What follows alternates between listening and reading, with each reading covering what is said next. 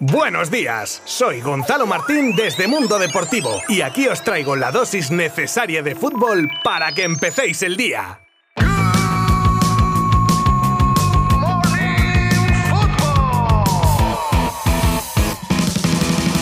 Golpe encima de la mesa de la selección española de fútbol. Golpe encima de la mesa de Luis Enrique Martínez dedicado a todos aquellos que le han criticado, le critican y le criticarán por sus convocatorias, por sus ruedas de prensa, etc. Pero hay que ser realista y el partido que se ha marcado la roja ante la todopoderosa y actual campeona de Europa, Italia, en su casa, y con las bajas con las que contaba España es de un mérito impresionante. Golpe encima de la mesa también con Gaby de titular y cuajando un más que buen partido, con carácter, sin cometer fallos. Todos los que esperaban un mal debut del canterano culé para atizarle deberían agachar las orejas y rendirse ante un jugadorazo con un presente y un futuro increíble. Un partido que no nos puede llevar a engaño a pesar del resultado, ya que España dominó desde el principio en una primera mitad que pudo acabar con más renta y que salvo un pequeño achuchón de los italianos fue un monólogo de la roja. Y ya en la segunda mitad se vio a una España con más control, pero aún así intentando buscar siempre la portería de un pitado Donnarumma, eso sí, cocinando mucho cada jugada, pero también finalizándolas, algo muy importante.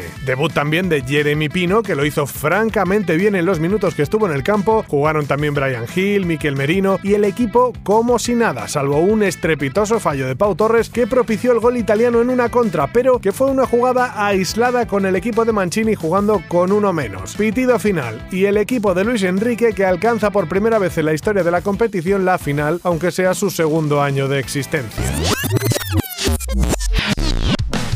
Gaby ya es historia de la selección española de fútbol, rompiendo un récord vigente desde 1963 tras debutar ayer con 17 años y 62 días, por encima de los 17 años y 308 días con los que debutó Ansu Fati. Y no es un caso aislado, ojo, el de un jugador del Barça que progresa meteóricamente, al igual que lo hicieron en su día Busquets o Pedro. Gaby hace unos meses jugaba en Primera Federación y en un abrir y cerrar de ojos está jugando de titular con el primer equipo del Barça y con la selección.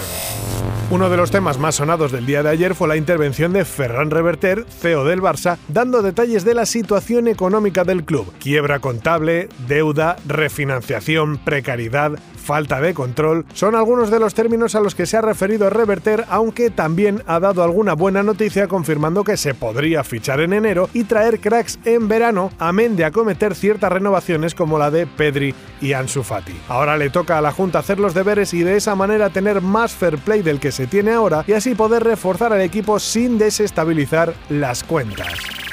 Frenazo en seco la renovación de Sergi Roberto. Como decíamos ayer, estaba todo parado y ahora parece que desde el club se piensa que aun habiéndose bajado el sueldo, sigue cobrando mucho para ser un jugador que no es ni titular indiscutible y llegados a este punto parece que se ha recogido cable y con la irrupción de los Nico, Gaby, Pedri, etc., el club quiere darle una vuelta a la posible continuidad de Sergi Roberto en el Barça. De entrada, disculpadme la expresión, pero éramos pocos y pareó la abuela. Si no había bastante con todos los que han hablado sobre la situación de Mbappé, gente del PSG, del Real Madrid, amigos suyos, exjugadores, entrenadores, todos han dado su versión barra opinión y ahora ha salido la madre a abrir un nuevo melón sobre la situación de su hijo, dejando claro sobre la posible renovación de Kylian que las cosas van bien. A la venga, más leña al fuego.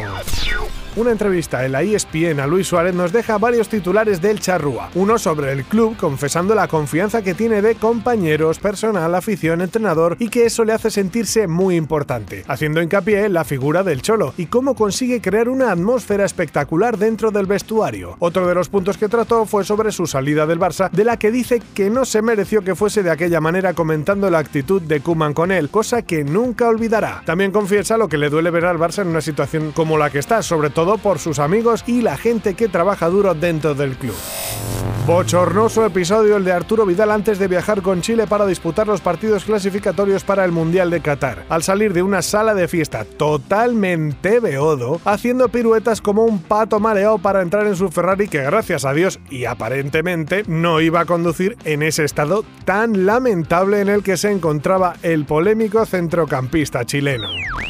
Y terminamos con la drástica y curiosa medida tomada por el Hertha de Berlín con el personal del equipo que no quiera recibir su dosis correspondiente de la vacuna frente a la COVID. Hartos de ya haber tenido que guardar cuarentena dos veces en lo que va de año y el mal inicio de temporada, el club no va a obligar a vacunarse, pero sí a aquellos que no lo hagan a pagarse todos los test y las PCR que por obligación tienen que pasar dos veces a la semana y que de no querer vacunarse lo tendrán que abonar de sus bolsillos. Oye, igual para no es que sea mucho, pero oye, suma 140 lereles cada semana y oye, no está nada mal, ¿eh?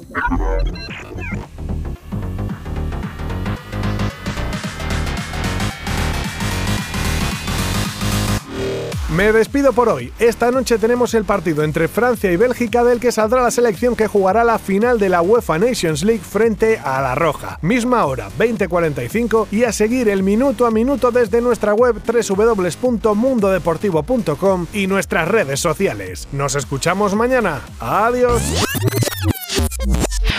Mundo Deportivo te ha ofrecido Good Morning Football, la dosis necesaria de fútbol para comenzar el día.